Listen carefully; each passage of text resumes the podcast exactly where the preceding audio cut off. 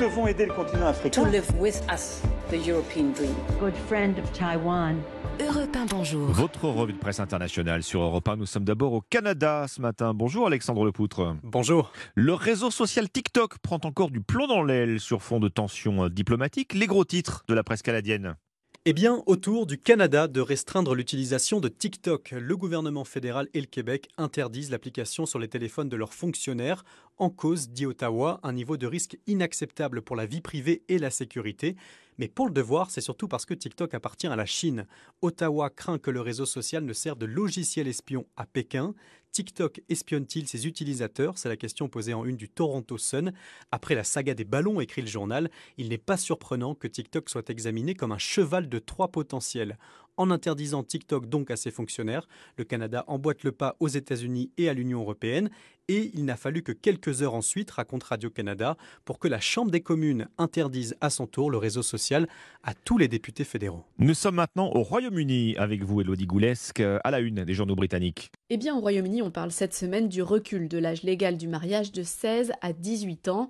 Les auteurs de mariage d'enfants ne s'en sortiront plus impunément, titre une tribune du Daily Express, écrite par la députée conservatrice Pauline Latam à l'origine de cette nouvelle loi. Alors, le but est d'éviter les mariages forcés qui affectent surtout les jeunes filles, des enfants souvent retirés de leur scolarité, emmenés loin de leur famille et sujets à des violences sexuelles, détaille le tabloïd. La BBC, elle, explique que toute personne tentant d'organiser un mariage avec des mineurs risque jusqu'à 7 ans de prison.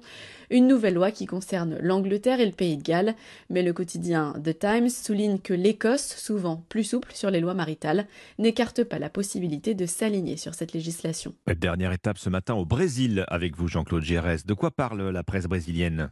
De la visite de John Kerry au Brésil, le site UOL rappelle que le conseiller spécial de Joe Biden pour le climat est venu évoquer la coopération entre les deux pays pour lutter contre la déforestation et le changement climatique. John Kerry, rapporte le site Géon, a d'abord rencontré Gérald Alckmin, le vice-président, et Marina Silva, la ministre de l'Environnement, mais il ne s'est pas prononcé sur le montant précis de l'aide des États-Unis au Brésil. La Folia di São Paulo indique qu'il s'est cependant engagé à convaincre le gouvernement, le Congrès américain et le secteur privé pour obtenir des ressources importantes afin de lutter contre la déforestation. Selon le Correio brésilien, une dernière réunion plus technique entre John Kerry et Marina Silva a permis d'évoquer les axes de la future coopération entre les deux pays, crucial pour l'avenir du poumon vert de la planète. Merci Jean-Claude Gérès, merci à nos correspondants. 6h53, bon réveil. Vous êtes sur Europe 1. Emmanuel Macron débute